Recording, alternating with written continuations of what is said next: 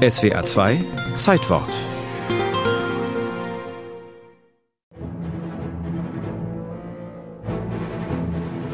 Agrarflieger? Gab es dann nicht diesen Hitchcock-Film? Ein fast abgeerntetes Maisfeld. Von Horizont zu Horizont eine Straße. Schnurgerade. Cary Grant ist gerade aus einem Bus ausgestiegen. Stille. Dann ein roter Doppeldecker nähert sich. Ein Sprühflugzeug. Aber der Doppeldecker versprüht kein Insektizid. Am Ende überleben die Maisschädlinge und der Hauptdarsteller, aber der Pilot wird sterben. Der unsichtbare Dritte. Diese berühmte Szene wäre ohne John A. McGrady nicht denkbar gewesen. Er hat damit angefangen. Nicht mit dem Schießen auf Cary Grant, sondern mit dem Sprühen. Seine Gegner sind die Raupen des Catalpa-Schwärmers, eines Schmetterlings. Die haben sich in der Nähe des Städtchens Troy in Ohio über ein Trompetenbaumwäldchen hergemacht.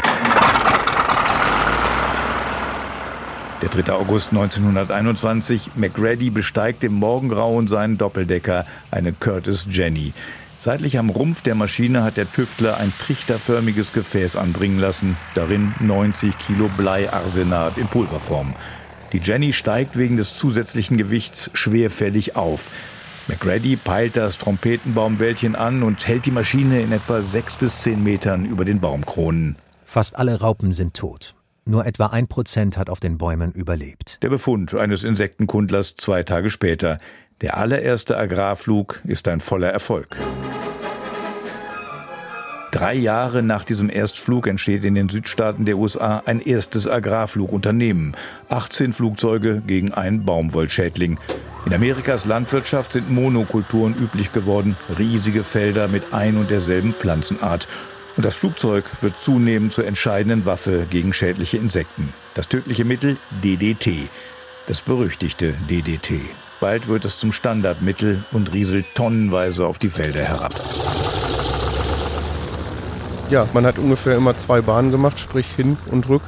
Und danach wurde dann wieder 10 Liter Sprit nachgekippt und Spritzmittel nachgefüllt.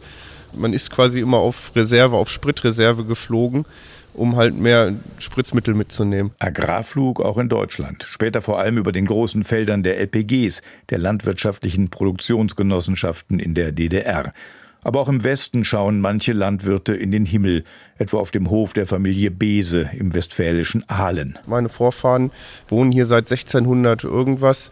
Mein Vater hat sich dann irgendwann mal überlegt, nur Landwirtschaft ist ihm vielleicht zu langweilig und hat sich einen Hubschrauber gekauft, um damit später seine Felder zu besprühen.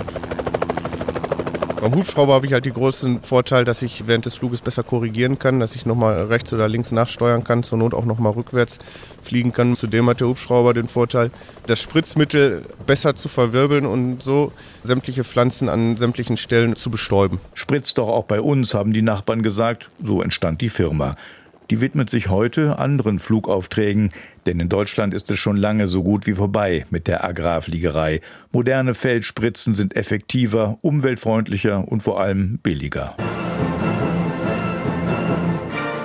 Es ist also nur eine Frage der Zeit. Dann wird niemand mehr wissen, warum im Hitchcock-Film ein Flugzeug über die Felder fliegt.